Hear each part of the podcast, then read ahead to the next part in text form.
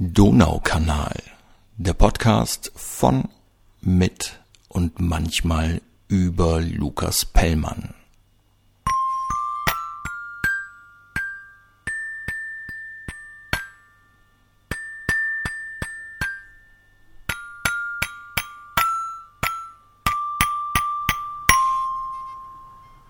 Ja, ja, da verdrücken sie ein kleines Tränchen, die lieben Entchen, am Donaukanal. Und sie haben einen Grund dazu, denn das ist heute die letzte Episode der Hängende Spitze Spezialedition. Das große Finale also, bei dem aufgelöst wird, wer und was hinter dem Mord an Ivica Horvath steckt. Ähm, danach folgt auf diesem Kanal eine kleine Sommerpause, bevor es dann im Herbst weitergeht.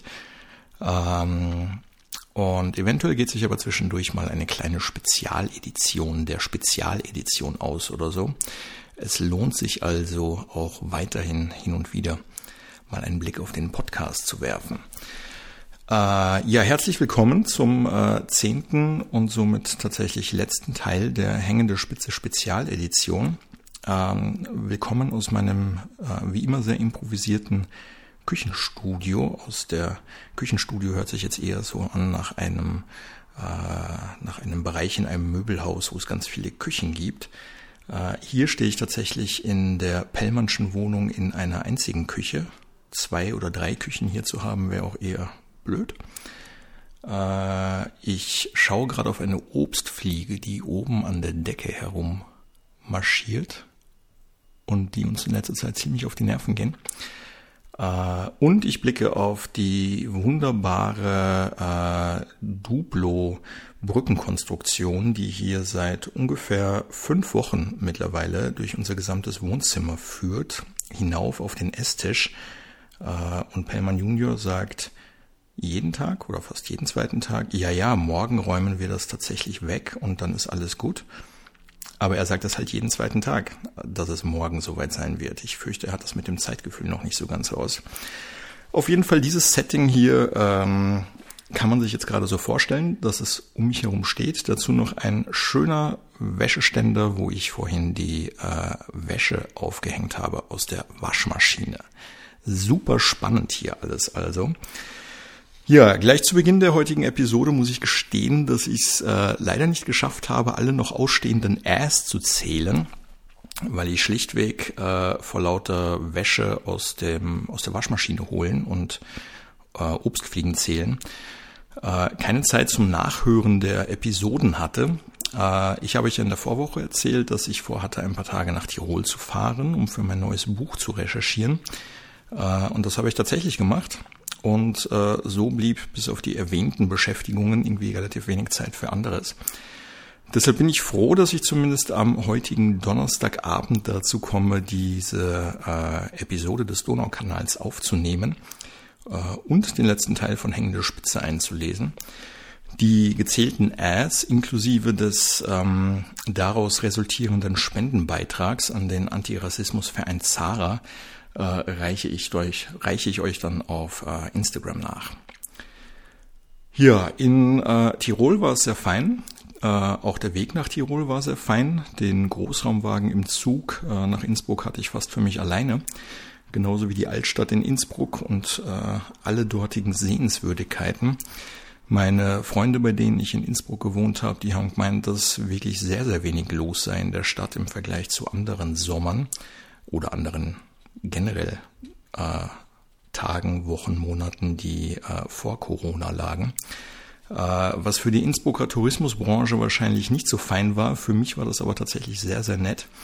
Äh, denn man musste sich nirgendwo groß anstellen und man hatte Hofburg, Hofkirche, Stadtturm und Co. quasi für sich alleine. Äh, das ging dann sogar so weit, dass sich die Aufseherinnen und Aufseher zum Beispiel in der Hofburg richtig froh auf mich gestürzt haben, äh, nachdem sie mich entdeckt hatten und mir Details zu einzelnen Exponaten oder Räumen erzählt haben, äh, ohne dass ich nach irgendwas gefragt hätte. Das ist für so einen menschenscheuen Menschen wie mich nicht so ganz einfach gewesen, diese Situation zu handeln. Aber ich bin wohlbehalten wieder zurückgekehrt. Und es gab auch keine Zwischenfälle oder so. Also alles gut. Ähm, Am Samstag sind wir dann mit der Seilbahn hinauf auf die Nordkette gefahren, wo sich dann doch so ein bisschen Beefgesager-Flair eingestellt hat. Denn die paar wenigen Touristen, die sich in Innsbruck aufgehalten haben, hatten sich wohl alle zusammengerottet. Äh, und äh, so war dort oben dann tatsächlich ziemlich viel los. Und wie manche Touristen nun mal so sind, sie äh, stolpern dann leichtsinnig auf Flipflops auf schmalen Wegen herum äh, während es links und rechts ziemlich ungemütlich und ziemlich steil und vor allem ziemlich tief nach unten ging.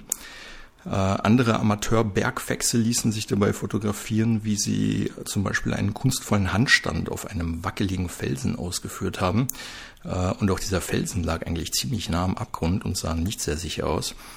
Äh, von solchen Abenteuern habe ich mich dann eher ferngehalten. Äh, mein größtes Abenteuer dort oben war es, äh, den braunen Hinterlassenschaften der tierischen Bergbewohner aus dem Weg zu gehen, die es dort oben zuhauf gab. Und mir war nicht ganz klar, von welchen Tieren die stammen, aber vielleicht kennt sich jemand von euch mit der alpinen äh, Tierwelt aus und kann mir sagen, ob das äh, Gämsen sind oder äh, alpine Schafe oder ähm, Alpendohlen mit Verdauungsproblemen oder anderes Getier. Ich freue mich auf eure Informationen.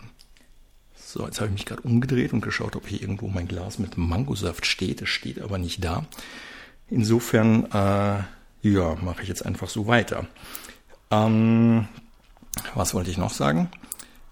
Ähm, genau. Äh, neben meinen eigenen touristischen Erkundungen habe ich dann die äh, Zeit genutzt, um Schauplätze für das Buch zu recherchieren, an dem ich gerade schreibe. Äh, das war der eigentliche Grund, warum ich nach äh, Innsbruck gefahren bin. Und äh, nicht nur Schauplätze zu recherchieren, sondern auch jene Wege abzugehen, die die Protagonisten in meinem Buch dann gehen werden. Und ähm, wie so oft hat sich dann herausgestellt, dass es auch in Zeiten von Google Street View, wo man also auch aus der Entfernung quasi äh, durch Innsbruck spazieren kann, äh, absolut Sinn macht, selbst vor Ort unterwegs zu sein, um ein bisschen ein Feeling für das Geschehen in einer Stadt zu bekommen. Denn ähm, wie sich eine Stadt anspürt und die vielen kleinen Details im Stadtbild oder die Geräusche und das alles, was man da so vor Ort äh, mitbekommt, das kann einem halt keine Fernerkundung via Google bieten. Äh, daher bin ich dann insgesamt äh, sehr, sehr zufrieden am Sonntag nach Wien zurückgefahren ähm, da war dann im Zug tatsächlich auch ein bisschen mehr los als auf der Hinfahrt am Donnerstag. Und äh, ihr erinnert euch vielleicht noch an das ältere Ehepaar, das neulich im Café Tirolerhof neben mir saß und sich ausführlich über die Verdauung des Ehegatten unterhalten hat. Äh, sowas ähnliches habe ich jetzt auch wieder mitbekommen im Zug, denn da saß am Sonntag drei Reihen hinter mir ein ziemlich abgeleckter Kerl, so um die 60, äh, mit feschem, äh, so auf jugendlich getrimmten Anzug und blauem Einstecktuch und allem drum und dran. Und der war wohl entweder Psychologe oder Life Coach oder was auch immer. Ähm, und woher ich das weiß, dass er das war, schnell erklärt, denn er hat am Telefon über circa äh, wahrscheinlich 20, 25 Minuten in einer Lautstärke äh, dank der es auch der Schaffner drei Waggons weiter noch mitbekommen haben dürfte, erzählt, warum er jetzt ganz dringend zu einem Patienten fahren muss nach Salzburg und äh, was der Patient denn für ungute, drängende Probleme hat. Ähm, was die anderen Mitreisenden genervt hat, hat äh, der Autor in mir natürlich alles feinsäuberlich notiert. Denn wann bekomme ich schon mal eine detaillierte, authentische Diagnose frei Haus serviert, ohne dafür extra recherchieren zu müssen? Also für mich war das durchaus ein Gewinn. Und ihr solltet äh, aufpassen, wenn ihr das nächste Mal irgendwo in der Öffentlichkeit seid und ganz laut, ganz intime Sachen ausplaudert, äh, ob ich nicht irgendwo in der Nähe bin. Denn dann könnten gewisse Dinge davon vielleicht in einem Buch landen oder in diesem Podcast. Ja, einen Gewinn äh, gibt's auch für Melanie, die die allerletzte hängende spitze Gewinnspielfrage der vergangenen äh, Episode richtig beantwortet hat. Ich bin mal wieder gespannt, was ich für sie malen darf. Und ähm, beim Namen Melanie fällt mir gerade irgendwie auf, dass, glaube ich, von neun Gewinnspielen, die ich jetzt gemacht habe, wurden acht von äh, Damen gewonnen und nur eine äh, von, von einem Herrn. Ich weiß nicht, ob das repräsentativ ist, aber wenn ich mir so in Erinnerung rufe, wer das so alle mitgemacht hat von den Namen, dann sind es tatsächlich wesentlich mehr Frauen als Männer gewesen. Ähm, vielleicht male ich den, äh, den Herren irgendwie nicht schön genug oder so, dass sie deswegen weniger mitmachen. Man weiß es nicht. Ähm, ja, ich bin auf jeden Fall gespannt, was ich für Sie malen darf. Und äh, ich habe mich ja schon die letzten Wochen sehr daran gewöhnt, für euch regelmäßig zu malen und fürchte, dass ich das jetzt im beginnenden Sommer irgendwie vermissen könnte um die Entzugserscheinungen nicht zu schlimm werden zu lassen äh, und all jenen unter euch, die bei den Gewinnspielen mitgemacht, aber leider nicht gewonnen haben, äh, noch eine Chance zu bieten, habe ich mir gedacht, man könnte vielleicht jetzt in der letzten äh, hängende Spitze Spezialedition des Donaukanals nochmal was Besonderes machen. Daher haben fünf von euch die Chance auf ein von mir gemaltes Kugelschreibergemälde. Äh, was müsst ihr dafür tun? Ähm, dieses Mal keine Gewinnspielfrage beantworten, sondern schickt mir einfach bis zum 15. Juli 2020 äh, eine Message auf Instagram oder Facebook oder ein E-Mail an donaukanal.lukaspellmann.at mit dem Codesatz Ich will ein Kugelschreibergemälde von dir. Und aus allen Einsendungen lose ich dann fünf Personen aus ähm, und die bekommen dann von mir ein Kugelschreibergemälde, dessen Motiv sie sich selber äh, aussuchen und wünschen können. Nach Wunsch lief es in der Vorwoche auch für Vera Rosen und Moritz Ritter. Äh, die beiden kamen der Lösung des Rätsels rund um die Ermordung von Ivica Horvath schon etwas näher. Äh, Vera Rosen konfrontiert Elfi Schedivi nämlich mit dem Videobeweis zu ihrem Treffen mit Mordopfer Ivica Horvath an genau jenem Abend, an dem äh, der arme Ivica ermordet wurde. Äh, daraufhin gesteht Elfi, eine Affäre mit dem gar nicht so armen Ivica gehabt zu haben, äh, von der aber angeblich niemand gewusst haben soll. Also das war eine ganz, ganz geheime Affäre. Äh, Trixis leibliche Eltern äh, haben sich dagegen immer noch nicht bei Vera gemeldet. Dafür hat Moritz ein Erfolgserlebnis zu verzeichnen, denn er ist mit äh, RB Wien äh, in das Finale des Tagblattpokals eingezogen. Und im Anschluss ging es dann für den Undercover-Kommissar und seine Mannschaft auf Trainingslager ins Burgenland, wo das Team sich in Ruhe auf das Finale gegen Grün-Weiß Wien vorbereiten soll. Und ähm, Fußballprofis wissen ja oft am Abend dann nicht, was sie so tun sollen. Und so sind äh, Moritz und seine Zimmerkollegen Seeler, Augenthaler und Matthäus dann abends beisammengesessen und äh, irgendwer von den Vieren, wahrscheinlich nicht Moritz, ist auf die Idee gekommen, Pflicht oder Wahrheit zu spielen. Und als Moritz an der Reihe war, da hat er sich leider für die zweitbeste Variante entschieden, nämlich Wahrheit. Und an dieser Stelle geht's nun ein letztes Mal mit hängender Spitze weiter. Daher genug geredet, jetzt wird gelesen. Mein Name ist Lukas Pellmann und die Geschichte die geht so. Dienstag, 7. Juni, Tag 26. Die Luxuskarossen der Spieler sowie das gebrauchte Fahrrad von Moritz warteten auf dem Parkplatz des Vereinsgeländes von RB Wien bereits sehnsüchtig auf ihre Besitzer. Punkt 19 Uhr fuhr der rosafarbene Mannschaftsbus in der Rustenschacher Allee vor.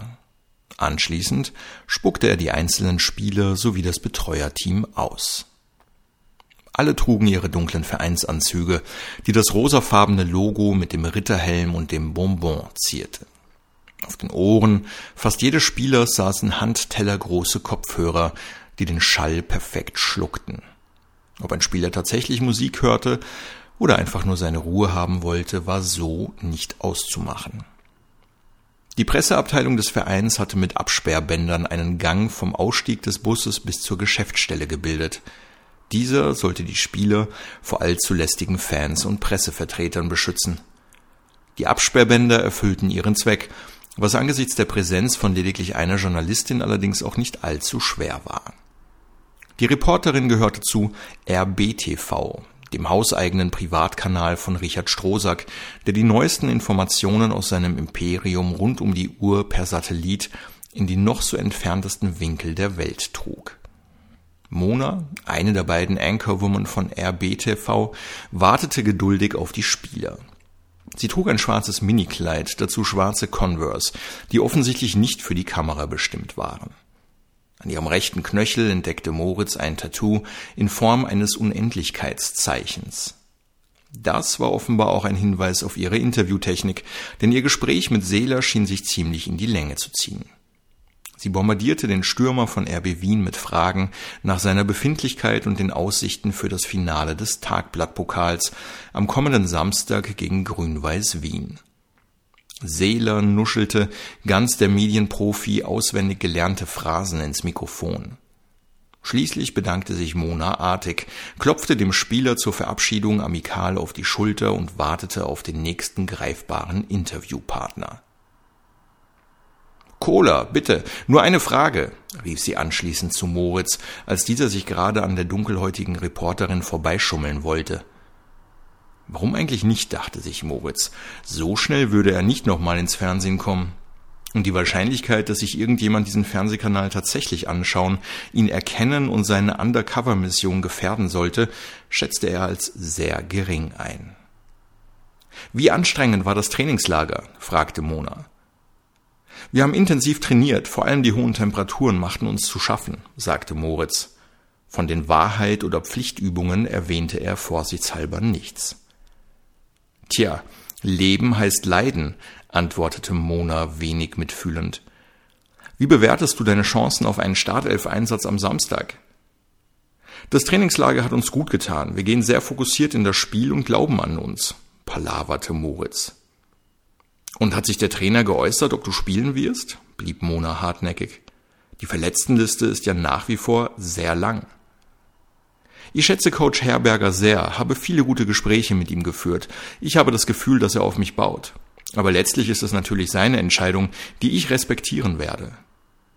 Das ist wirklich eine großartige Einstellung, sagte Mona und richtete sich ihr schwarzes Brillengestell. Du bist noch nicht so lange bei diesem großartigen Verein. Hast du dich bereits eingelebt? Ja, die Mitspieler haben mich gut aufgenommen, antwortete Moritz, mehr oder weniger ehrlich. Das war nicht anders zu erwarten. Wir sind hier bei RB Wien wie eine Familie und freuen uns sehr, dass du zu uns dazugehörst, sagte die grinsende Mona in die Kamera und verabschiedete den Kommissar. Gerade als Moritz fertig war, hörte er hinter sich bei der Einfahrt zum Vereinsgelände das Quietschen von Autoreifen. Zwei dunkle Audis waren vorgefahren, und Moritz war sich sicher, dass es sich dabei um Dienstfahrzeuge des LKA handelte. Immerhin hatte er diesen mittlerweile oft genug beim Waschen in der Tankstelle am Handelskeh zuschauen dürfen. Schalt sofort das Ding ab, sagte Mona zu ihrem Kameramann, dem das Gerät vor lauter Schreck fast aus der Hand gefallen wäre. Herr Hofmann, ich muss Sie bitten, uns auf das Revier zu begleiten, sagte Vera, die aus einem der beiden Autos ausgestiegen und schnurstracks zu Matthäus gegangen war. Wir haben einige Fragen im Hinblick auf Ihre Tätigkeit für Herrn Duyen. Äh, aber ich habe Ihnen doch bereits gesagt, dass ich mich eigentlich nicht auskenne, stammelte Matthäus. Dieser hatte über seine Kopfhörer ganz offensichtlich keine Musik gehört, sonst hätte er Veras Worte wohl nicht verstanden. Der Spieler von RB Wien wurde von einem in Zivil gekleideten Beamten zu jenem Auto geführt, aus dem zuvor Vera ausgestiegen war. Nach fünf Minuten war der überfallartige Auftritt auch schon wieder vorbei. Zurück blieb eine ratlose Mannschaft von RB Wien, die spätestens jetzt alle im Trainingslager gesammelte Konzentration wieder verloren hatte. Von jenem Star-Auftritt, den Matthäus am vergangenen Freitag vor der Dienststelle des LKA im Viertel zwei mit seinem SUV hingelegt hatte, war nur wenig übrig geblieben. An diesem 7. Juni betrat er die Backstube demütig und geknickt. Vera eskortierte ihn in das Foyer mit den großen Fenstern und der in den ersten Stock führenden dunklen Stiege. Für die spacigen, von der Decke hängenden Lichtkreise und die elegante Stiege hatte der Mittelfeldspieler von RB Wien in diesem Moment keinen Blick. Schnurstracks ging es hinauf in Veras Büro. Dort nahm er ziemlich verschüchtert auf jenem Sessel Platz, auf dem er auch schon am Freitag zuvor von Chefinspektorin Vera Rosen ziemlich hart rangenommen worden war. Sie sind in einer sehr glücklichen Position, Herr Hofmann, sagte Vera. Matthäus, der schon gar nicht mehr gewohnt war, unter seinem richtigen Namen angesprochen zu werden, meinte sich verhört zu haben. Denn als sehr glücklich empfand er seine Situation in diesem Moment eigentlich ganz und gar nicht. Wir sind mittlerweile darüber im Bilde, welche Spieler sich hinter den Codes auf der handschriftlich geführten Liste von Ivica Horvath verbergen. Daher wissen wir, dass auch Sie einer dieser Spieler sind, der allein in den vergangenen fünf Monaten insgesamt 28.000 Euro bekommen hat. Das ist eine Summe, und korrigieren Sie mich bitte, wenn ich falsch liege, die wohl nicht versteuert wurde. Matthäus korrigierte die Chefinspektorin nicht. Stattdessen sah er durch das Fenster hinaus zum gegenüber der Backstube befindlichen Gebäude und dessen dunkler Glasfassade. Er konnte noch immer nicht nachvollziehen, wo in dieser Situation sein Glück liegen sollte. Wir haben 168 Spieler auf dieser Liste identifiziert, die alle von Lukas Duyen mit Schwarzgeld versorgt worden sind. Vorbei an allen Verträgen und diversen Fußballregularien, die Sie wahrscheinlich wesentlich besser kennen als ich. Jetzt machte die Polizistin ihm sogar ein Kompliment. Und damit komme ich zum Punkt meines Anliegens an Sie, sagte Vera. Wir laden Sie herzlich ein, mit uns zu kooperieren. Was sagen Sie dazu? In welcher Form? Verwandelte Matthäus mit seiner Frage den Monolog zu einem Dialog. Sie sagen gegen Lukas Duyen aus und erhalten so die Gelegenheit, aus dieser unschönen Angelegenheit halbwegs unbeschadet herauszubekommen und retten auf diese Art ihre Karriere. Komme ich dann ins Zeugenschutzprogramm? fragte Matthäus. Wie bitte? Zeugenschutz. Schicken Sie mich und meine Freundin dann nach Südamerika mit neuer Identität und so. Herr Hofmann, wir sind hier nicht bei CSI oder irgendeiner anderen US-amerikanischen Serie. Wir sind beim LKA in Wien und Sie sind der Handlanger eines Betrügers. Da kommen Sie doch nicht in ein Zeugenschutzprogramm. Außerdem, fuhr Vera fort, haben Sie als Matthäus ja ohnehin schon eine zweite Identität. Sie kriegen wohl den Hals nicht voll. Matthäus schien enttäuscht zu sein. Er hatte sich eine neue Existenz als Barbesitzer an einem brasilianischen Strand ausgemalt, auf Kosten der Republik Österreich. Die Filmrechte hätten sich sicherlich auch gut verkaufen lassen. Wir wollen von Ihnen Namen der Involvierten und Informationen darüber, wie das von Lukas Duyen aufgebaute System funktioniert hat. Und vor allem interessiert mich, warum Ivica Horvath aussteigen wollte. Aber der Ivica wollte doch gar nicht aussteigen, erklärte Matthäus. Und warum hat er dann die Aufstellungen mit den verdeckten Zahlungen bei seiner Schwester im Studentenheim deponiert? Das wird er ja wohl nicht nur zum Spaß gemacht haben. Woher soll ich das wissen? Vielleicht weil die Trixie so neugierig oder er so unordentlich war und er zur Sicherheit irgendwo eine Kopie hinterlegen wollte. Erzählen Sie doch keine Märchen, sagte Vera. Das ist kein Märchen, er hat ja auch regelmäßig seine Trainingssachen verlegt oder vergessen. Einmal hat er seine Uhr nicht mehr wiedergefunden und sich eine neue gekauft. Ein paar Tage später hat er dann doch die alte Uhr in seinem Badezimmer wiederentdeckt. Jetzt hören's aber auf, sagte Vera. Matthäus verstummte wieder. Konnte das wirklich der Grund für die hinter dem Ölbild deponierte Liste sein? Eine Sicherheitskopie? Ähnlich einem Backup beim Computer? Mit Janica Horvath als externer Festplatte? Vera verständigte die Kollegen vom Ermittlungsbereich 4 des LKA, der Abteilung für Wirtschaftskriminalität. Vielleicht würden die mehr aus Duyen und Matthäus zu den schwarzen Kassen herausbekommen. Und? Hat er gesungen? fragte Moritz seine Chefin zu Beginn des abendlichen Telefonats. Nein, zumindest nicht was den Mord an Ivica Horvath betrifft. Aber mit den schwarzen Kassen kriegen wir ihn sicher dran, sagte Vera. Wie lief das Trainingslager?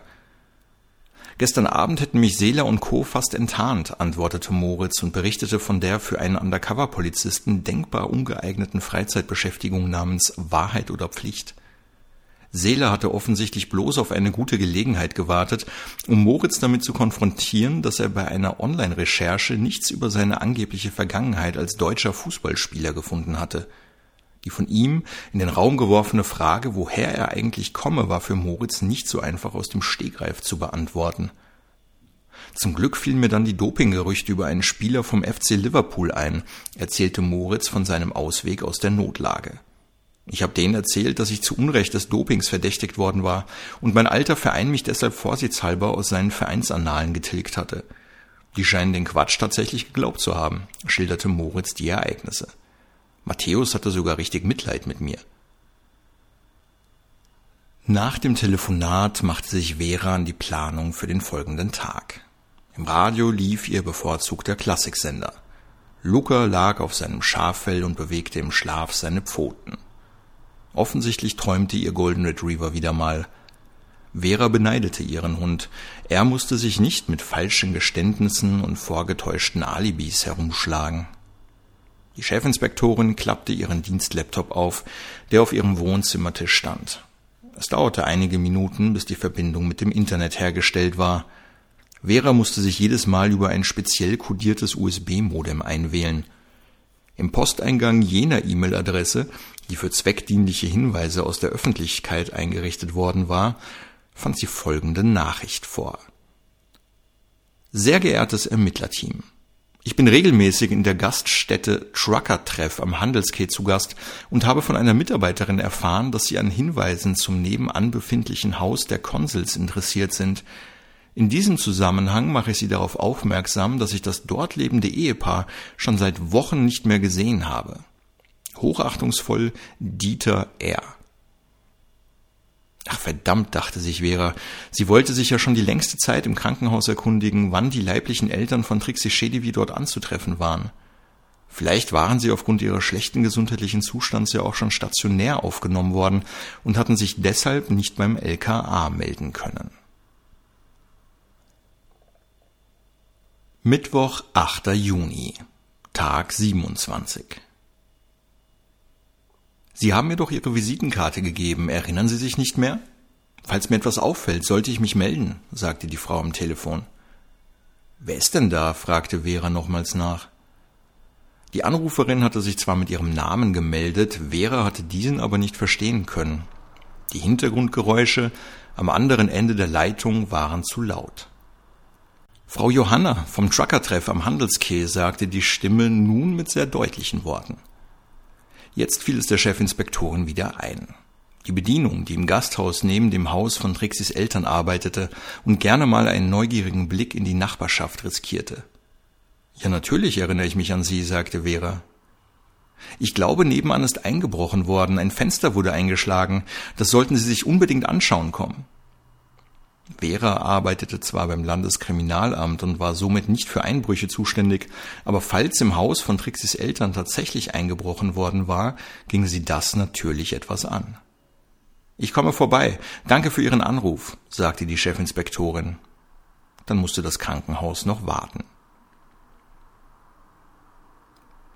Gemeinsam mit Rauschebar Tepser und Hipster Franz machte sich Vera auf den Weg zum Haus der Konsuls. Der Abendverkehr hatte bereits voll eingesetzt, was vor allem rund um die Auffahrten zur Südosttangente immer wieder für stockenden Verkehrsfluss sorgte. Veras frühzeitiges Blinken signalisierte ihren beiden Kollegen nach 20 Minuten, dass sie in Bälde ihr Ziel erreichen würden. Vera parkte den Dienstwagen dieses Mal gleich auf dem Parkplatz des Trucker-Treffs. So konnten die Ermittler unbeschadet vom über den Handelsquai rauschenden Schwerverkehr aussteigen. Dort wurden sie bereits von Frau Johanna erwartet, die auf der Terrasse stehend Ausschau nach der Beamtin vom LKA gehalten hatte und nun sehr stolz war, dass gleich drei Kriminalisten gekommen waren. Da sind sie endlich. Gut, dass Sie Verstärkung mitgebracht haben. Vielleicht ist der Einbrecher ja noch im Haus, sagte Frau Johanna im Flüsterton und zeigte dabei ganz aufgeregt mit dem rechten Arm in Richtung des heruntergekommenen Gebäudes der Konsuls. Ich glaube bei all dem Straßenlärm nicht, dass die potenziellen Einbrecher sie hören können, sagte Hipster Franz und lächelte Frau Johanna dabei milde an. Wann ist Ihnen denn das eingeschlagene Fenster aufgefallen? erkundigte sich Vera. Vor einer Stunde, antwortete die Trucker-Treff-Mitarbeiterin. Gut, wir sehen uns das an. Sie bleiben bitte hier, sagte Vera. Die in Richtung Trucker-Treff zeigende Fassade besaß drei Fenster. Jenes am rechten Rand war eingeschlagen. Lass uns mal ums Haus herumgehen. Der Täter ist vielleicht beim Fenster rein und bei einer der Türen wieder raus. Dann sparen wir uns die Kletterei durch das Fenster, sagte Vera. Du meinst mit wir wohl eher einen von uns beiden? fragte Tepser. Vera nickte. Natürlich wäre sie nie durch ein solches Fenster geklettert. Sie bezweifelte, dass sie hindurchgepasst hätte. Die Polizisten gingen zur Rückseite des Hauses, wo tatsächlich die Gartentür offen stand. Tepser und Franz schritten voran, Vera folgte den beiden Kollegen. Da muss jemand irgendwas gesucht haben, sagte Franz, als sie schließlich im Wohnzimmer standen. Die Türen des 60er Jahre Wandschranks standen offen und gaben einen Einblick in das Chaos, das sie eigentlich verdecken hätten sollen. Die Couch war mit Bananenkisten vollgeräumt, in denen sich allerlei Nippes befand. Auch der Boden war übersät mit Gerümpel und Schachteln. Muss nicht sein. Als ich neulich hier war, sah es genauso aus. Trixie Shedivi hatte damals gemeint, dass sie ihren leiblichen Eltern beim Ausmisten helfen würde. Das ist wohl auch dringend notwendig, kommentierte Tepsa die Situation. Du gehst mit mir rauf, sagte sie zu Tepsa. Und ich? Fragte Hipster Franz planlos. Du schaust dir den Keller an. Vera und Tepsa passierten auf dem Weg zur Stiege die Küche sowie die Toilette. Beide Räume waren ebenso menschenleer wie das Wohnzimmer, dafür nicht weniger vollgeräumt. Wie kann jemand in so einem Saustall leben? fragte Tepsa leise, als sie die Stufen der Stiege nach oben gingen. Unter ihnen knarzte das Holz. Die Konsels sind beide nicht nur alt, sondern auch krank. Diabetes und Osteoporose. Da hat man wohl nicht die Energie, sich auch noch um das Haus zu kümmern, sagte Vera.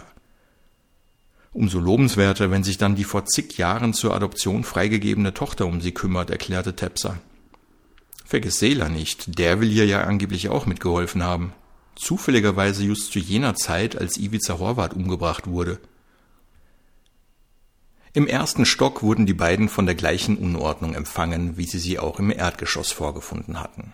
Vom Gang, der mit einer türkisfarbenen Tapete ausgestaltet worden war, zweigten drei Türen ab, hinter der ersten verbarg sich ein quadratisches Zimmer, das mit Schränken und Gerümpel vollgestellt war. Im daneben liegenden Schlafzimmer befand sich zwar ein Bett, doch es fehlten Matratze und Bettwäsche. Auch hier blätterte die türkisfarbene Tapete vor sich hin. Hier hat doch schon ewig niemand mehr geschlafen, sagte Vera. Sieht ganz so aus, gab ihr Tepser recht. Sie traten zurück auf den Gang und warfen einen Blick ins Badezimmer. Hier scheint sich zumindest ab und zu mal jemand gewaschen zu haben, sagte Vera und deutete auf das an einem Haken hängende blaue Handtuch. Allerdings wohl auch schon eine Weile her, fuhr sie fort, nachdem sie es berührt hatte und keine Feuchtigkeit zu spüren war.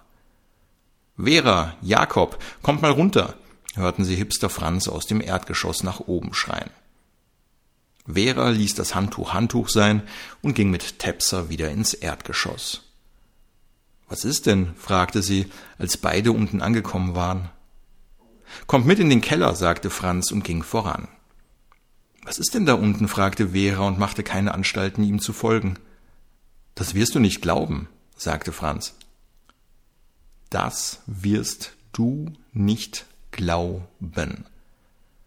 Vera wiederholte den Satz ihres Assistenten in Gedanken und zerlegte ihn in seine Bestandteile. Sechs Silben. Vier zu wenig nicht beruhigend.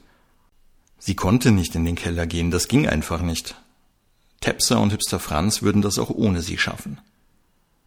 Ich schaue mich nochmal im Wohnzimmer um, sagte Vera mit zittriger Stimme zu Tepser. Geh du doch bitte mal runter und schau dir das an. Ohne eine Reaktion ihres Assistenten abzuwarten, marschierte Vera ins Wohnzimmer. Dort setzte sie sich auf die Couch und suchte die Wand ab. Über einem Sessel hing ein gesticktes Bild mit einem Spruch. Es gibt nichts Gutes, außer man tut es. Es gibt nichts Gutes, außer man tut es. Vera las diesen Satz immer und immer wieder leise vor. Dabei zählte sie die Anzahl der Silben mit.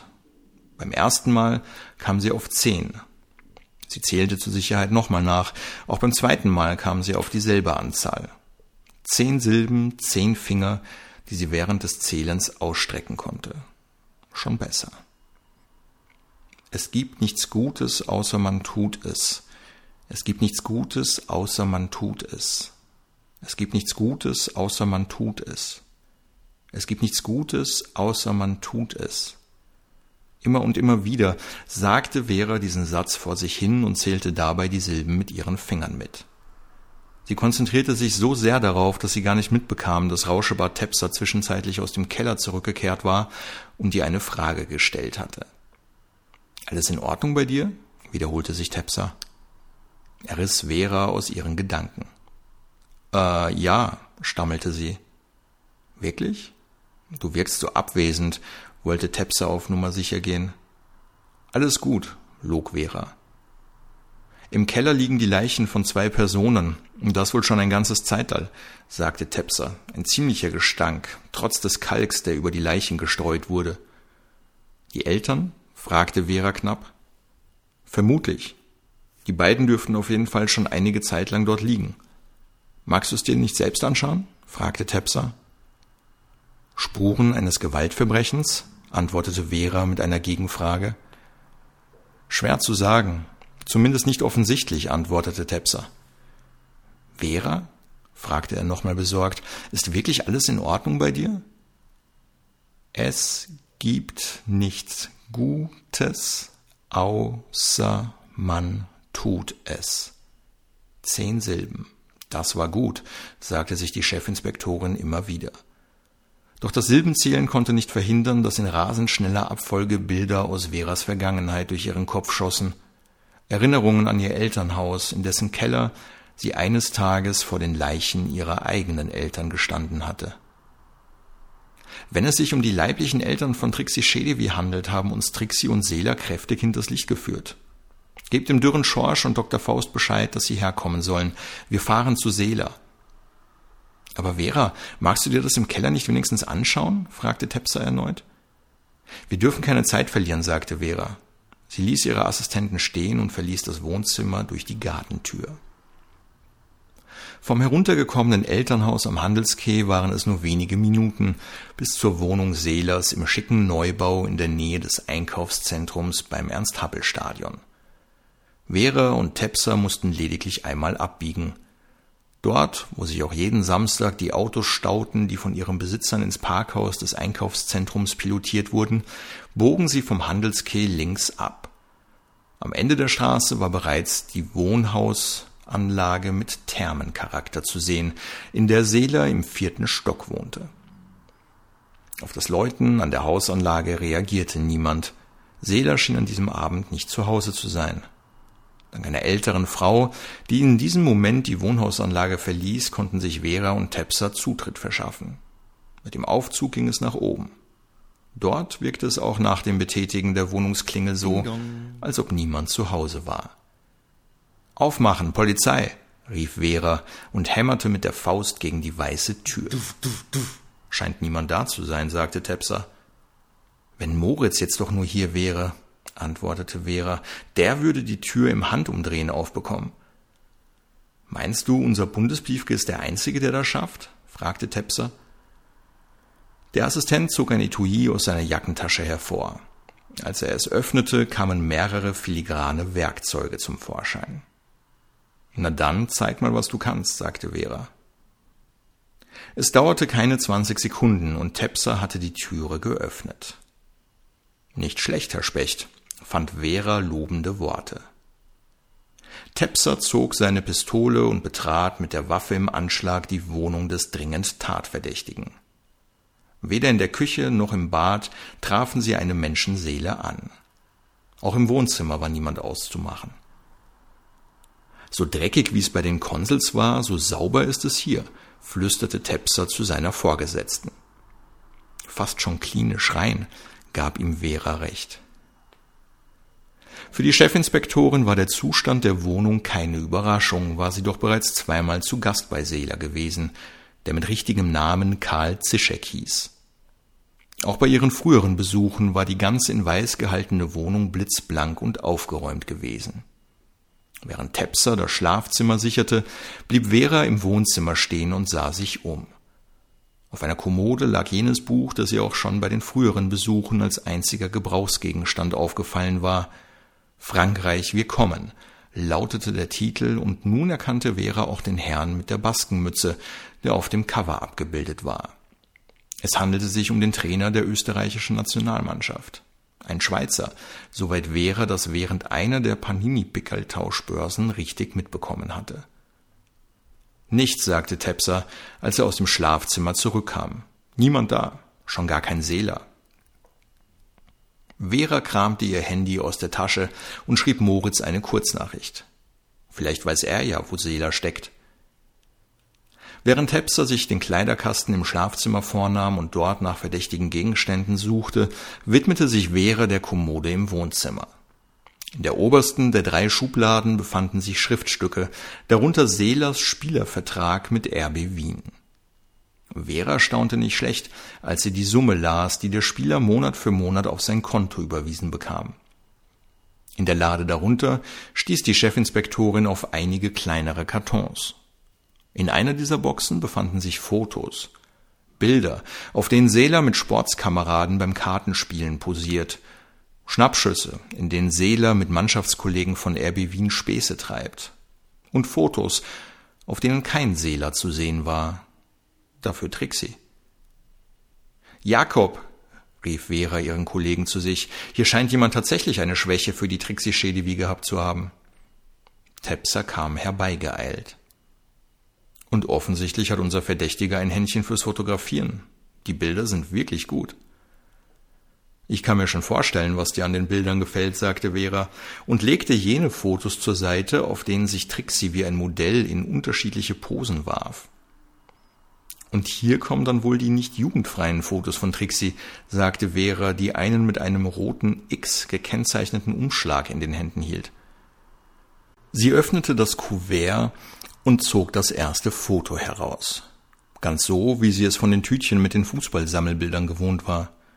Anstelle von freundlich blickenden Fußballerporträts hielt sie nun jedoch Bilder ganz anderer Art in Händen. Das ist aber in der Tat alles andere als jugendfrei, kommentierte Tepser die zum Vorschein kommenden Fotos. Kurz darauf vibrierte Veras Handy. Bin mit Seele und Trixie am Augartendach. Moritz. Verdammt, wir müssen los, sagte Vera und rannte mit Tepser aus Seelers Wohnung. Wäre die Taschenlampe nicht gewesen, Moritz hätte die eigene Hand nicht vor seinen Augen sehen können. Es war stockdunkel, als sie das Innere des leerstehenden Hochbunkers im Augarten betraten. Hier und da lag Taubenkot verstreut. Die Luft roch abgestanden, leicht modrig. Das war also der Duft des tausendjährigen Reichs, dachte Moritz. Er spürte die Last des Gebäudes auf seinen Schultern. Es erdrückte ihn förmlich, nahm ihm den Atem. Woher Seeler geahnt hatte, dass der Durchgang am Fuße des Bunkers offen stand, wusste wohl nur er selbst. Der Kommissar leuchtete mit seiner Taschenlampe nach oben. Der Schein verlor sich im Dunkel des Gebäudes. Es war, als ob Moritz in eine Nebelwand geleuchtet hätte. Der Kommissar war sich nicht sicher, ob ihn die unabsehbare Höhe des Gebäudes ängstigen oder ob es ihm lieber sein sollte, dass er nicht sah, in welch schlechten Zustand sich die nach oben führende Stiege befand. Irgendwie unheimlich, sagte Moritz. Aber es lohnt sich, glaub mir, antwortete Seela. Im Gänsemarsch nahm die Dreiertruppe die ersten Treppenstufen in Angriff. Rechts die kalte Betonwand, links ein behelfsmäßiger Handlauf aus Holz, der an manchen Stellen eingeknickt war. Und immer wieder kleinere Betonteile, die von der Decke oder von wo auch immer abgebeukelt waren und nun auf den Stufen verstreut lagen über und unter ihnen vollkommene Dunkelheit und Stille. Während des Aufstiegs sprachen sie kein Wort. Sowohl Moritz als auch Seeler und Trixie schienen zu beeindruckt zu sein, um auch nur einen Satz miteinander zu wechseln. Bei mit jeder Stufe steigender Erwartungshaltung an das, was sie oben zu sehen bekommen würden. Blöderweise wurde Moritz Erwartungshaltung irgendwann zu groß, so dass sein Kopf nur noch nach oben und nicht mehr in Richtung der Stufen gerichtet war. Der Kommissar kam in Stolpern und ließ sich instinktiv nach rechts gegen die Betonmauer fallen, um einem drohenden Absturz durch das unsicher wirkende Geländer zu entgehen. Scheiße, rief Moritz. Auf das Poltern des Polizistenkörpers folgte eine Kaskade weiterer kleiner Geräusche. Dem Kommissar waren während des Sturzes offensichtlich einige Gegenstände aus seiner inneren Jackentasche gefallen. Noch Sekunden später war das Klimpern von die Stufen hinunterrollenden Münzen zu hören. Hey, alles gut? fragte Trixie, nachdem sie sich umgedreht und gesehen hatte, was passiert war. Ja, ja, geht schon, antwortete Moritz. Ich habe mir wohl nur den Knöchel ein bisschen verstaucht, fuhr er fort und griff sich dabei an seinen rechten Fuß. Bleib doch mal stehen, rief Trixie zu Seela. den Moritz Schicksal nicht weiter zu kümmern schien. Sie half Moritz wieder auf die Beine. Anschließend klaubte sie mit Unterstützung von Moritz Taschenlampe jene Dinge zusammen, die sich über die ganze Stiege verteilt hatten. Sie ging einige Stufen hinab, um auch dort herumliegende Sachen aufzusammeln. Hast du alles? fragte sie. Kannst du weitergehen? Es geht schon, sagte Moritz. Sie setzten ihren Aufstieg langsam fort. Seeler mit ein paar Treppenstufen Vorsprung vor Trixie. Dicht hinter ihr Moritz, den sein Knöchel fortan an sein Malheur erinnerte und sein Aufstiegstempo nicht wirklich erhöhte. Auf die Stiege und das Passieren mehrerer Zwischengeschosse folgte ein halbrunder Raum, in dem die Treppe endete. An der gegenüberliegenden Wand befand sich eine Öffnung, die den Blick in die mittlerweile dunkle Nacht freigab. Frische Luft strömte in die abgestandene Atmosphäre und ermöglichte tiefes Durchatmen bei allen Beteiligten. Das muss es sein, sagte Seela. Nacheinander verließen sie das Gebäudeinnere. Der Wind wehte verdammt stark hier oben, doch für Seele, Trixie und Moritz war dies nach der abgestandenen Luft eine Wohltat. Das Dach bestand aus einer kreisförmigen Fläche, in der sich wiederum vier runde Vertiefungen befanden. An vielen Stellen war der Beton porös, immer wieder waren einzelne Stücke herausgebrochen. Die sich daraus ergebenden kleinen Löcher wurden von Vögeln für ihre Nestbauten benutzt. Katzen, die das Gehege hätten gefährden können, waren hier oben wohl eher nicht zu erwarten. Dort waren wohl die Flakgeschütze montiert, sagte Seeler und zeigte auf die gut zwei Meter tiefen und 15 Meter breiten, ebenfalls runden Vertiefungen. Trixie interessierte sich weniger für verrottete Gefechtsstellungen, sondern vielmehr für den Ausblick.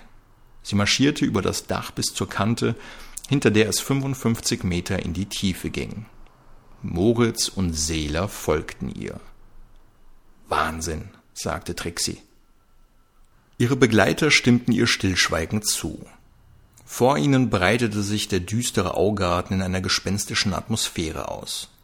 Die vollkommen im Dunkel liegende barocke Gartenanlage mit ihren geometrisch geschnittenen Baumreihen und im Sommer zum Verweilen einladenden Wiesenflächen wurde von beleuchteten Straßenzügen begrenzt. In einigen hundert Meter Entfernung thronte der zweite Teil des Augarten-Bunkerpärchens, der Feuerleitturm. Mit 53 Metern Höhe war er nur unwesentlich niedriger geplant worden als der Gefechtsturm. Die Bunkeranlage im Augarten war die von den Nationalsozialisten am weitesten entwickelte Hochbunkerart und war erst wenige Monate vor Kriegsende fertiggestellt worden. Für den Bau war sogar eigens eine Bahntrasse in den Augarten verlegt worden. Heute bildeten die vor sich hinrottenden braunen Türme stumme Zeugen einer längst vergessen geglaubten Zeit. Moritz hatte irgendwo gelesen, dass die Bunker nach einem siegreichen Ende des Krieges mit Marmor hätten verkleidet und als überdimensionale Denkmäler für die gefallenen deutschen Soldaten hätten dienen sollen. Der Ausblick raubte den Dreien den Atem und entschädigte für alle Strapazen des Aufstiegs. Sein Knöchel spürte Moritz kaum noch. Es war ein perfekter Moment. Und für einen Augenblick vergaß Moritz, dass er eigentlich nicht Teil dieses perfekten Moments sein durfte – er war lediglich hier, weil es seiner Mission dienlich war. Weil die anderen beiden, Seeler und Trixie, die hier oben an der Kante des Bunkers neben ihm standen, Vertrauen zu ihm fassen sollten. Es war der Kommissar, der den perfekten Moment zerstörte. Das wurde ihm in diesem Augenblick so richtig bewusst.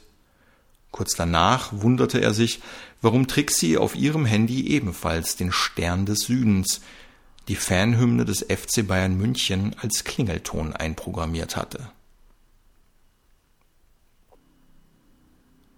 Vera machte sich ernsthafte Sorgen. Erst hatte Moritz Handy keinen Empfang, dann nahm er ihren Anruf nicht entgegen. In ihrem Magen machte sich ein ungutes Gefühl breit. Die Chefinspektorin überließ ihrem Assistenten das Steuer. Während diese die Ausstellungsstraße in Richtung Augarten entlang brauste, malte sich Vera allerlei Schreckensszenarien aus.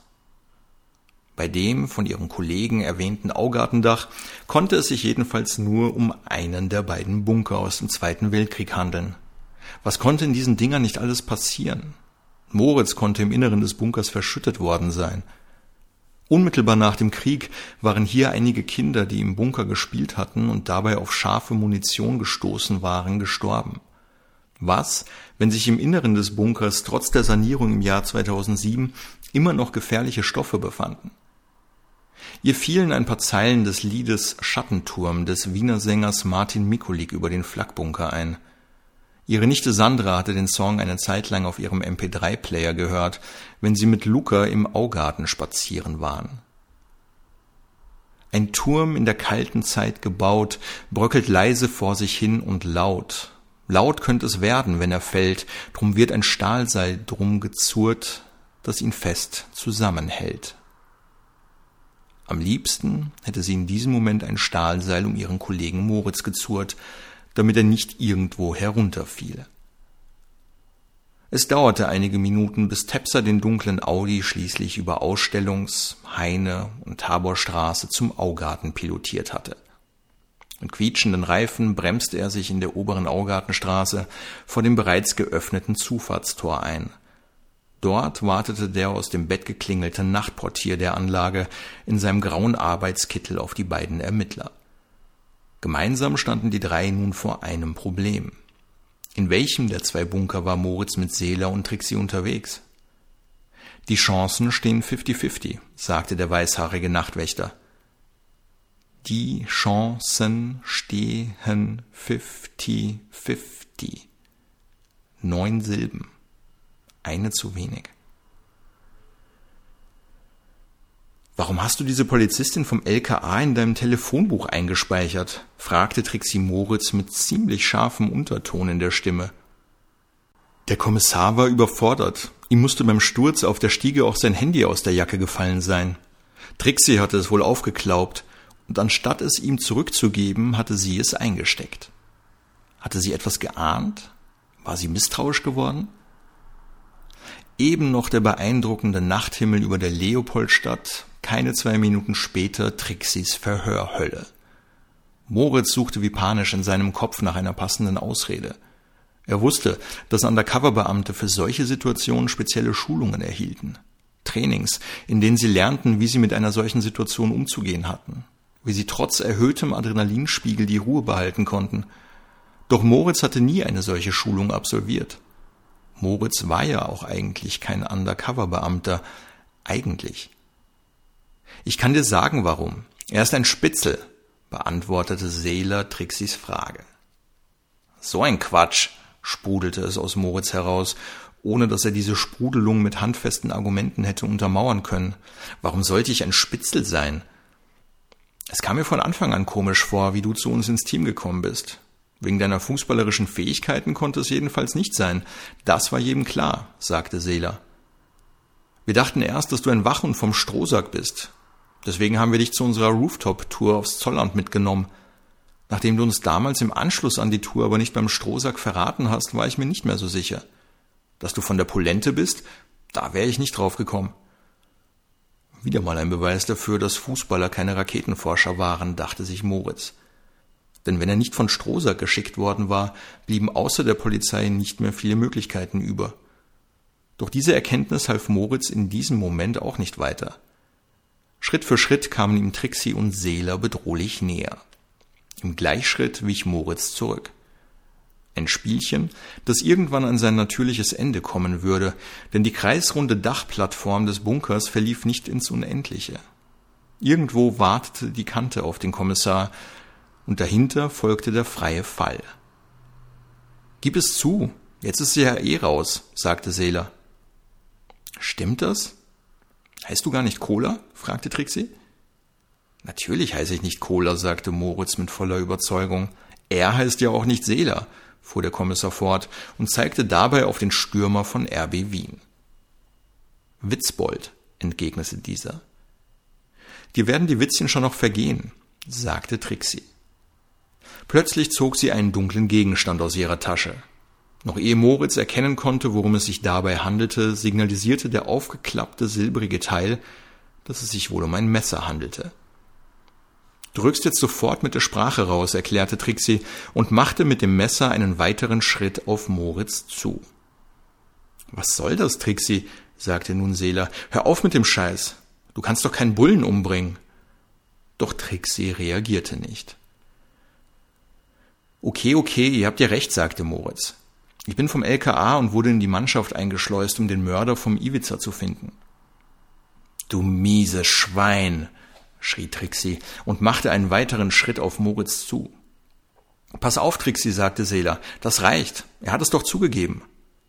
Nichts reicht. Er hat mich verarscht und mich belogen. So wie mich immer alle verarscht haben. Meine leiblichen Eltern, die mich weggegeben haben. Und der Iwitzer, der sich mit der geschissenen Elfi etwas anfangt. Mit meiner Adoptivmutter. Aber alle büßen eines Tages dafür, was sie mir angetan haben. Alle. Mach jetzt keinen Scheiß, sagte Moritz. Steck das Messer weg. Das ist nicht mehr lustig. Moritz machte einen weiteren Schritt nach hinten, wodurch er der Kante gefährlich nahe kam. Lediglich ein Meter trennte ihn noch vom Absturz. Das war nie lustig, sagte Trixie. Hör auf, lass das, versuchte Seelert sie zu beruhigen. Ich bin in meinem Leben schon genug verarscht worden. Irgendwann ist Schluss damit, sagte Trixie. Irgendwann will man sich nicht mehr verarschen lassen. Es reicht. Wieder ein Schritt von Trixie, wieder ein Schritt von Moritz. Man kann doch über alles reden. Echt jetzt, sagte Moritz mit zunehmend verzweifelter Stimme. Mach dir doch nicht dein Leben kaputt. Trixie, rief Seela nun mit voller Inbrunst. Sie wandte sich Seela zu. Moritz deutete ihre Bewegung als weiteren Schritt in seine Richtung. Seela sah aus mehreren Metern Entfernung, der Dunkelheit zum Trotz, wie der Kommissar mit einem weiteren kleinen Schritt keinen Halt mehr fand, keinen festen Untergrund mehr unter seinen Füßen spürte, weil nichts mehr zum Spüren da war. Moritz verlor das Gleichgewicht und rutschte ab. Hier ist der Eingang offen, rief der Nachtwächter. Komisch, der sollte doch eigentlich zugemauert sein. Die beiden Polizisten eilten zu ihm auf die Nordseite des Gefechtsbunkers. Lauf du voran, sagte Vera zu Tepsa. Ich schaffe den Aufstieg nicht so schnell und würde dich nur aufhalten. Ich bin wahrscheinlich auch nicht schnell genug, erklärte der Nachtportier. Hier, nehmen Sie meine Ersatztaschenlampe, sagte er und reichte Veras Assistenten seine Leuchte. Der Weg ist gesichert. Halten Sie sich einfach immer in der Mitte der Stiege, dann kann Ihnen nichts passieren. Tepser nahm die Beine in die Hand und schon bald konnte Vera ihren Assistenten in der Dunkelheit nicht mehr erkennen. Gemeinsam mit dem Nachtportier folgte die Chefinspektorin im Schneckentempo hinterher. Schon nach wenigen Schritten auf der Treppe schoss ihr Puls in die Höhe.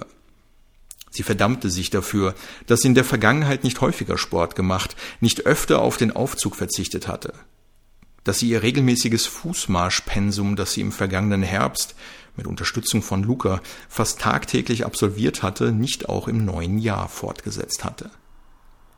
Doch das alles half ihr nun nichts mehr.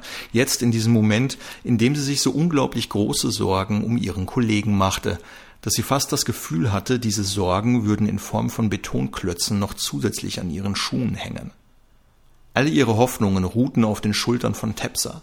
Was immer gerade auf dem Dach dieses monströsen architektonischen Ungetüms passierte, ihr Assistent mit dem Rauschebart musste es schaffen, rechtzeitig oben anzukommen. Es durfte einfach nicht anders sein. Was hast du getan? schrie Seela Trixie an. Die Freundin des ermordeten Ivica Horvath stand wie paralysiert auf dem Dach des Bunkers mit dem Rücken zur Kante. Sie hielt immer noch das Messer in der rechten Hand. Du hast einen Polizisten umgebracht, schrie Seela. Du hast ihn umgebracht. Halt dein Maul, schrie Trixie nun zurück. Ich habe ihn nicht umgebracht, er ist gefallen. Und wenn du mich nicht erpresst hättest, wäre es nie so weit gekommen. Du bist eine Mörderin, erst deine Eltern und jetzt ein Polizist. Meine Eltern haben es nicht anders verdient, schrie Trixie. Sie haben mich im Stich gelassen. Ein Kleinkind haben sie im Stich gelassen. Genauso wie dieser beschissene Polizist, der mir schöne Augen macht und mich hinter meinem Rücken ausspioniert.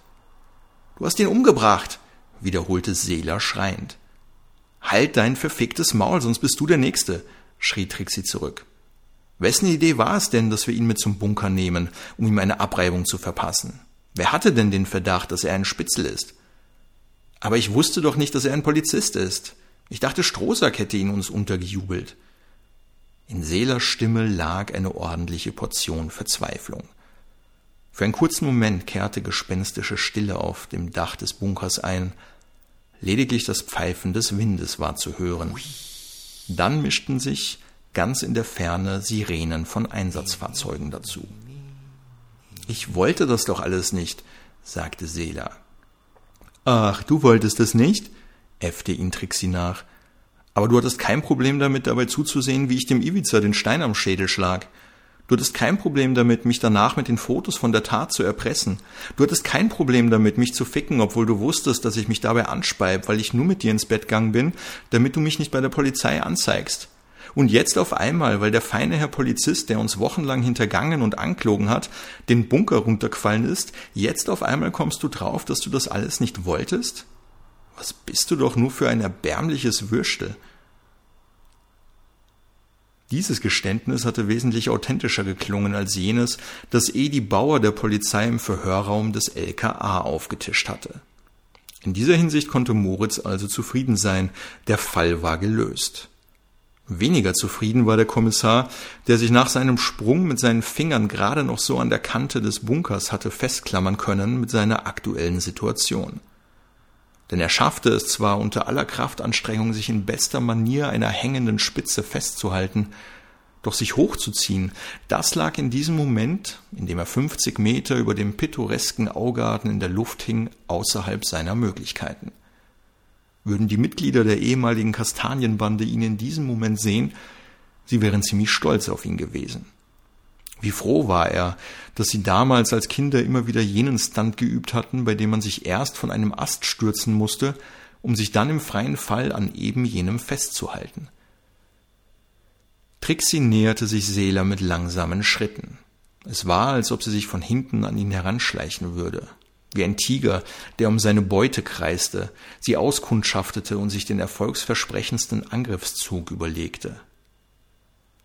Mit dem Unterschied, dass das potenzielle Opfer dem Angreifer in dieser heiklen Situation auf dem Dach des Flakbunkers im Augarten dabei mit eigenen Augen zusehen konnte. Was hast du jetzt vor? hörte Moritz Seeler mit wimmernder Stimme fragen. Jetzt ist doch eh schon alles wurscht, sagte Trixie. Die Sirenen der Einsatzfahrzeuge kamen deutlich näher. Das musste die Kavallerie sein, dachte sich Moritz. Vera und die Kollegen waren also bereits auf dem Weg zu ihm. Er musste nur noch ein bisschen durchhalten. Vielleicht noch zehn Minuten musste er sich irgendwie festhalten, musste seine gesamte Kraft aufbringen. Vielleicht auch 15 Minuten, aber sicher nicht länger, ganz sicher nicht länger. Er musste durchhalten, irgendwie musste er es schaffen.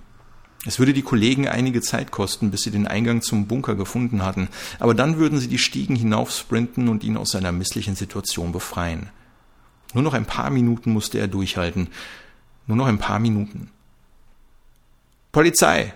hörte er auf einmal eine ihm wohlbekannte Stimme schreien. Lassen Sie sofort das Messer fallen und legen Sie sich auf den Boden. Das war Tepser. Das war Rauschebart Tepser. Sein Kollege, der ihn zusammen mit Hipster Franz auf dem Fußballplatz mit seinen blöden Cola-Sprechchören verarscht hatte. Wie sehr hatte sich Moritz immer geärgert, als er sich ihre vermeintlichen Fangesänge anhören hatte müssen. Und wie sehr freute er sich dafür nun, die Stimme seines Kollegen zu vernehmen. Das nächste, das Moritz hörte, waren stöhnende weibliche Laute. Tepser hatte in diesem Moment wohl gerade Trixie überwältigt und mittels Handschellen an weiteren Untaten gehindert. Wo ist mein Kollege? hörte er danach Tepser fragen. Hier, schrie Moritz so laut er nur konnte. Hier bin ich. Was machst du, Trottel, denn für Sachen? fragte Tepser, als er seinen Kollegen an der Dachkante des Bunkers hängen sah. Er kniete sich hin, umgriff Moritz Unterarme und begann, ihn hochzuziehen. Oben angekommen sah Moritz, dass Trixie mit hinter dem Rücken verschränkten Armen auf dem Dach des Bunkers im Schneidersitz saß. Seeler befand sich einige Meter entfernt von ihr und schien unverletzt zu sein.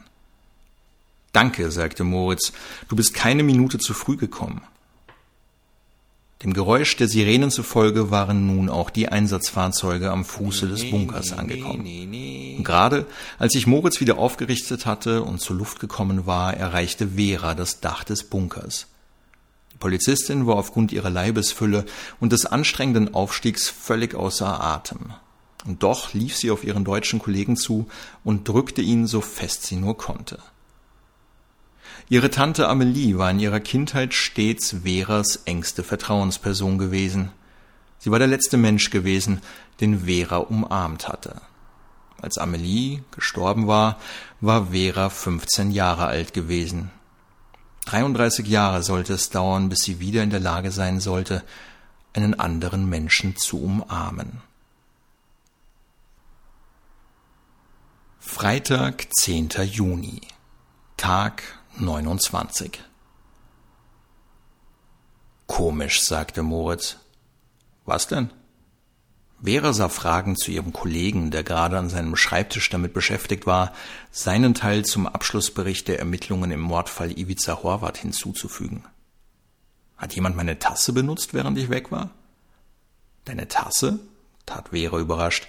Wie kommst du denn darauf? In diesem Moment fiel ihr ein, dass sie am Mittwoch im Eifer des Gefechts vergessen hatte, die rot-weiße Tasse ihres Kollegen, die sie während seines Undercover-Einsatzes tagtäglich benutzt hatte, abzuwaschen und wieder an ihren üblichen Ort zurückzustellen. So wie es Moritz Tag für Tag zu tun pflegte. Die Tasse steht immer links neben dem Bildschirm, so dass ich stets das Logo des FC Bayern sehen kann. Heute steht sie hinten bei der Kaffeemaschine. Vielleicht hat's die Raumpflegerin vergessen. Die weiß doch ganz genau, dass ich meine Tasse immer neben dem Bildschirm stehen haben will. Vielleicht war sie krank und ihr Ersatz hat es eben nicht gewusst. Ich weiß es doch auch nicht, sagte Vera. Ist doch jetzt kein Weltuntergang, schob sie unwirsch hinterher. Du wirst mich deswegen schon nicht vom Flakbunker werfen, oder? Ich bin ja auch nicht Trixie Schedewi, die ihre Eltern im Schlaf erstickt, weil sie sie zur Adoption freigegeben haben und die anschließend die Leichen ihrer Eltern mit Formaldehyd und Kalk behandelt und wochenlang im Keller liegen lässt, sagte Moritz. Auf dass sie Trixie nie wieder verlassen konnten, kommentierte Vera. Hätte mich interessiert, wie lange sie ihre Eltern dort liegen gelassen hätte. Das muss doch trotzdem irgendwann zum Stinken beginnen. Deswegen wohl der Weihrauch in der Wohnung, erklärte Vera. Das hätte mich damals gleich stutzig machen sollen. Das wäre mir auch nicht aufgefallen, beruhigte Moritz seine Chefin. Am liebsten hätte Trixie wohl auch den Ivica noch dazugelegt. Nur leider musste sie, nachdem sie im Online-Forum der Grün-Weiß-Wien-Fans von der geplanten Abreibung erfahren hatte, ihn an der Mauer der Geschäftsstelle von RB Wien hängen lassen. Sonst hätte es ja nicht mehr so ausgesehen, als ob Edi Bauer und die anderen Fans von Grün-Weiß ihn auf dem Gewissen haben. Seeler hätte ihr praktischerweise ja gleich mit dem Transport der Leiche helfen können. Immerhin war er mit seinem Auto vor Ort und hat den Fans dabei zugesehen, wie sie seinen Konkurrenten Ivica nackt an die Mauer gekettet haben und wie Trixie ihn anschließend ermordet und danach den Stein bei der Rotundenbrücke in den Donaukanal geworfen hat. Stattdessen erpresst der Hund sie mit der Tat, damit sie mit ihm ins Bett steigt, sagte Moritz. Der Kommissar schüttelte den Kopf. So eine Schnapsidee.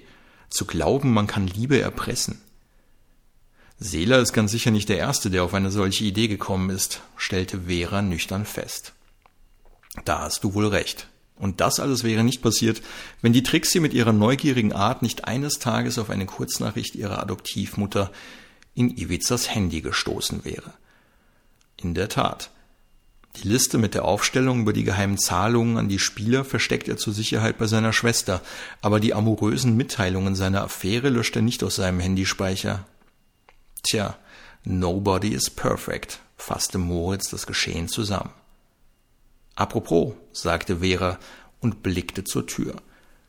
Dort erschien in diesem Moment LKA-Bereichsleiterin Andrea Zillinker. Hey Girls and Boys, what's up? fragte sie in ihrer gewohnt peinlichen CSI-Art. Vera war noch nie zuvor so froh gewesen, das rundliche Gesicht ihrer Chefin zu erblicken. Moritz würde sich nun nicht weiter über seine an einem falschen Ort stehende Tasse wundern. Landespolizei-Vizepräsident Foki ist sehr zufrieden mit unserer Arbeit. Er hat vorhin extra angerufen und mich dafür gelobt, dass ich nicht auf die Finte mit dem falschen Alibi vom Bauer hereingefallen bin. Ja, da hatten wir alle wohl den richtigen Riecher, sagte Vera und blickte zu Moritz. Nur zu gut, dass damals dieser ominöse Drohbrief beim Strohsack eingetrudelt ist. Dadurch konnten wir in Ruhe weiter ermitteln. Nicht wahr, Moritz? Ja, da hast du recht erwiderte der ihr gegenüber sitzende Kollege. Warum hat die Trixie diesen Drohbrief eigentlich geschrieben? fragte Zehlinger. Das wissen wir nicht. Sie streitet es nach wie vor ab, den Brief geschrieben zu haben, erklärte Vera. Vielleicht war es ja auch einfach nur der Fan eines anderen Vereins, der dem Strohsack ein bisschen Angst einjagen wollte, sagte nun Moritz. Vielleicht ein Fan vom FC Bayern? orakelte Vera. Ja, wer weiß das schon? Moritz lehnte sich zufrieden in seinen Bürosessel zurück. Nun gut, Hauptsache wir haben die Täterin dingfest gemacht, unterbrach Zelinka das Geplänkel. Wo ich schon mal hier bin, sagte sie anschließend und blickte hoffnungsfroh zu Vera. Diese öffnete ihre Schreibtischlade und holte einige Gummibärchen aus der Packung. Ich weiß doch, was ich an dir hab. You are my girl, sagte Zelinka und holte sich die Gummibärchen ab.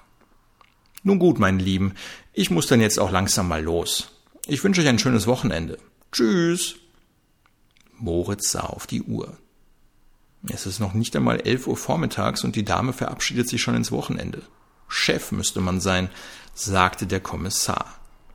Andrea Zelinka müsste man sein, erwiderte Vera. Moritz und Vera sahen einander an. Lieber nicht, schoss es aus ihnen gleichzeitig heraus, bevor beide lachen mussten. Fünf Heurigentische mit dazugehörigen Bänken waren auch an diesem Freitagnachmittag im ersten Geschoss des Einkaufszentrums aufgebaut worden. Als Vera um 16 Uhr eintraf, waren erst einige wenige Profitauscher vor Ort. Es zahlte sich aus, dass es die Chefinspektorin von der LKA-Dienststelle im Viertel 2 nicht weit bis zum Stadioncenter hatte. Es war die letzte Pickeltauschbörse, die vor der Europameisterschaft angesetzt worden war. Vera wunderte sich, dass es so kurz vor Beginn der EM offensichtlich keinen Bedarf mehr für weitere Tauschbörsen gab. Schließlich war doch die EM der eigentliche Anlass für das Sammeln. Aber kaum begann das Turnier, schien sich niemand mehr für die Pickeln zu interessieren. Auf der anderen Seite hatte auch Vera ihr Album mittlerweile fast komplett. Lediglich ein Spielerporträt war es noch, das der Chefinspektorin fehlte. Die 507. Ausgerechnet Marco Ferrati, ein Mitspieler von Marco Parolo, dessen Porträt direkt neben jenem von Parolo seinen Platz finden sollte. Mit einem italienischen Mittelfeldspieler hatte alles begonnen, mit einem italienischen Mittelfeldspieler sollte Veras Sammelexperiment enden. Wie eine routinierte Tauschexpertin platzierte sich Vera mit ihren beiden Stapeln an doppelten Bildern an jenem Tisch, der ganz links an der Seite stand. Nur die Anfänger platzierten sich in der Mitte, denn vor lauter Gewusel kamen die zahlreichen Interessenten meist nicht bis zur Mitte durch. Deswegen war ein Platz am Rand strategisch günstiger. Von hier konnten die Tauschwilligen schnell abgefertigt und ebenso schnell wieder weggeschickt werden. Bereits nach wenigen Minuten kam ein kleiner Bub und bat um eine Audienz. Vera ließ sich seine Liste mit den doppelten Bildnummern zeigen. Für einen Moment erinnerte sich an die Liste mit den schwarzen Gehältern, die Ivica Horvath für Lukas Dujen angelegt hatte. Der LKA-Bereich für Wirtschaftsermittlungen hatte sich den Spielermanager mittlerweile vorgeknöpft. Nach allem, was Vera gehört hatte, würde es Dujen wohl an den Kragen gehen. Zumindest seine Tätigkeit als Spielermanager und Berater würde er in Österreich wohl aufgeben müssen. Seinen vermutlichen Geldgeber, Richard Strohsack, hatte er im Verhör jedoch nicht angeschwärzt, so dass dieser ungeschoren davonzukommen schien. Veras Gedanken kehrten zu dem tauschbereiten Jungen zurück. Nach einem kurzen Blick stand fest, dass sie mit dem Buben nicht ins Geschäft kommen würde. Kein Ferrati, kein Deal. Trotzdem durfte sich der kleine Junge von ihren doppelten Pickeln zwei Bilder aussuchen. Dann zog er halbwegs glücklich von dannen. Die Interessenten kamen und gingen. Vera machte es Spaß, als begehrtes Objekt immer wieder Anlaufstelle von anderen Menschen zu sein, miteinander ins Gespräch zu kommen und diese Gespräche nach wenigen Minuten, ohne ein schlechtes Gewissen haben zu müssen, wieder beenden zu können. Wie ein Massenverhör. Waren Sie der Täter? Nein. Gut, dann können Sie wieder gehen. Haben Sie Ferrati? Nein. Dann hinfort mit Ihnen. Je schneller die Zeit verging, desto mehr hörte sich der Spaß für Vera auf, denn es schien weit und breit kein Marco Ferrati in Sicht. Eine Stunde saß sie nun schon auf ihrer heurigen Bank, ohne Erfolg. Und dann kam er doch noch. Der Kerl mit der Bauchtasche. Vera hatte sich gefreut, als sie den speckigen Buben zu Beginn der an diesem Nachmittag stattfindenden Tauschbörse nicht entdeckt hatte, doch ihre Hoffnung stellte sich als trügerisch heraus. Mit der Autorität eines Tauschbörsenkönigs stupste er ein an einem Tisch sitzendes Kind zur Seite und nahm selbst dort Platz. Wenn es gegen eine solche rohe Gemeinheit ein Gesetz gegeben hätte, Vera wäre sofort eingeschritten. Aber vor Tauschbörsen, Rüpeleien verschloss der Gesetzgeber im Jahr 2016 die Augen. Eigentlich ein Skandal. Marcel, der speckige Typ mit der Bauchtasche, hatte Vera natürlich sofort entdeckt und sie mit einem abschätzigen Blick begrüßt. Die Chefinspektorin war in der Zwickmühle. Was, wenn ausgerechnet er Marco Ferrati in seiner Sammlung an Doppelten gehabt hätte? Jenen Ferrati, den Vera so dringend für die Vervollständigung ihres Albums brauchte. Sie benötigte eine Finte, um das herauszufinden. Die Chefinspektorin winkte einen kleinen dunkelhaarigen Buben zu sich, der eine Mini-Ausgabe des blauen Trikots der französischen Nationalmannschaft trug. Es war einer jener kleinen Sammler, der noch hoffnungslos viele Zahlenreihen auf seiner Liste stehen hatte. Alles voll mit Zahlencodes von Bildern, die ihm noch fehlten. Siehst du den Buben mit dem Helene Fischer T-Shirt und der Bauchtasche? Fragte sie das Kind. Es nickte. Du bekommst von mir zehn Bilder für dein Album, wenn du zu ihm gehst und ihn fragst, ob er die Nummer 507 hat. Aber sag ihm nicht, dass ich dich geschickt habe, okay? Wieder folgte ein Nicken. Dieses Mal sehr viel heftiger als beim ersten Mal. Veras Bote machte sich auf den Weg. Die Chefinspektorin hoffte, dass der kleine Typ mit der Bauchtasche ihre Unterhaltung nicht mitbekommen hatte. Sie setzte geschickt ihre Observierungskünste ein, beschäftigte sich scheinbar mit den vor ihr liegenden Bildern und Listen, behielt dabei aber stets ihren Boten im Blick, der nun sein Ziel erreicht hatte. Und in der Tat, wenige Momente später reichte Marcel Veras Agenten ein Bild im Tausch für zwei andere Spielerporträts. Keine halbe Minute später war der Bub wieder zurück bei Vera. Und? fragte sie hoffnungsvoll. Hier, sagte der Junge und reichte ihr Bild Nummer 507 mit dem Porträt des kurzhaarigen Marco Ferrati. Veras Album war komplett. Sie hätte sich noch vor wenigen Wochen nicht träumen lassen, dass ihr das Sammeln von Männerköpfen so viel Freude bereiten könnte. Sie jubilierte innerlich. Als Dank für die heikle Mission überließ sie dem Kind ihre komplette Sammlung mit doppelten Bildern und erfüllte somit einen alten Brauch unter Tauschbörsenprofis. Ein letzter triumphaler Blick zu Marcel, dann zog Vera von dannen. Froh über die Vollendung ihrer Mission. Traurig darüber, dass die nächste Sammeleuphorie erst zur Fußball-WM im Jahr 2018 einsetzen würde. Samstag, 11. Juni. Tag 30. Ein Landespolizeivizepräsident, der einen Polizisten dazu überredet, bei einem Fußballturnier mitzuspielen. Das kann ja auch nur einem Biefke passieren, ätzte Rauschebart Tepser. Vera verstand die Worte ihres Assistenten nicht so recht und nickte einfach. Der Trubel und der Lärm auf der Tribüne des kleinen Stadions von RB Wien war einfach zu laut. Dazu die ganzen Menschen und die vielen Eindrücke, da blieb keine Gehirnkapazität mehr für Tepsers Bemerkungen übrig. Schließlich betraten die Mannschaften das Feld, die sich im Finale des Tagblattpokals gegenüberstanden. Die Spieler von Grün-Weiß Wien in ihren traditionellen Farben, RB Wien im zuckerlfarbenen Rosa. Wo ist denn nun Moritz? fragte sie Hipster Franz, der zu ihrer Linken saß. Cola, der mit der Nummer vier, antwortete Franz. Dort ist er ja, schrie sie anschließend ganz aufgeregt. Seht ihr ihn auch? Vera winkte in Richtung ihres Kollegen, der die Euphorie seiner Chefin natürlich nicht mitbekam, da er mit dem Rücken zur Tribüne aufs Feld lief. Moritz, rief Vera, doch auch diese Sympathiekundgebung blieb ohne Erwiderung. Natürlich sahen auch Tepser und Franz ihren Kollegen, wie er nun, neben seinen Mitspielern von RB Wien, aufgereiht in der Mitte des Platzes stand. Allein ihre Begeisterung darüber hielt sich in Grenzen. Da Vera an diesem Tag die Funktion des persönlichen Cola-Fangroupies übernahm, blieb den beiden Assistenten lediglich der Part des Fremdschämens. Über die Lautsprecher wurde eine eigens für den Tagblattpokal komponierte Hymne abgespielt. Richard Strohsack erhob sich aus diesem Anlass bedeutungsschwanger von seinem Platz.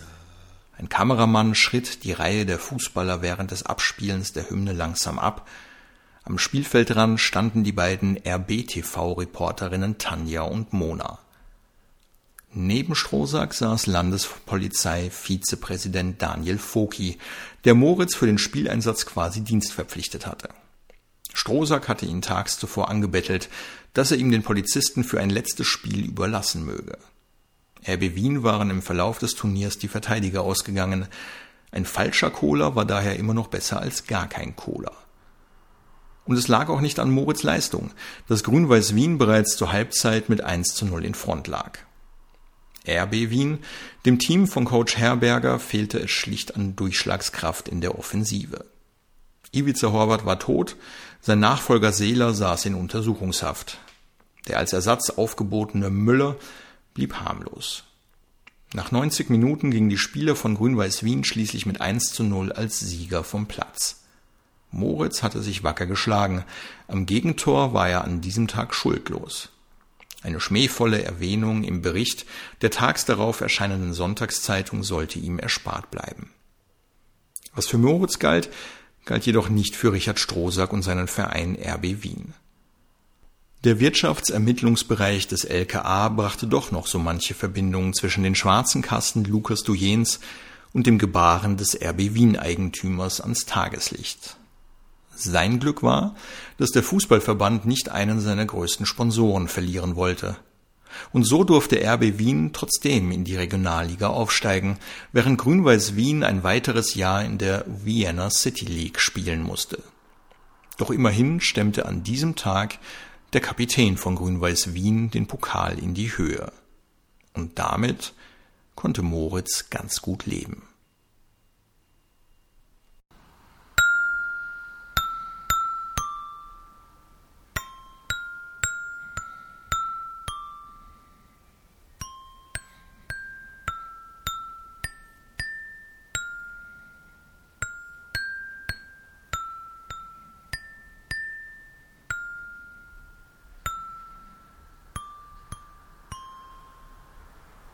Vielen Dank fürs Zuhören. Ich wünsche euch einen feinen Sommer.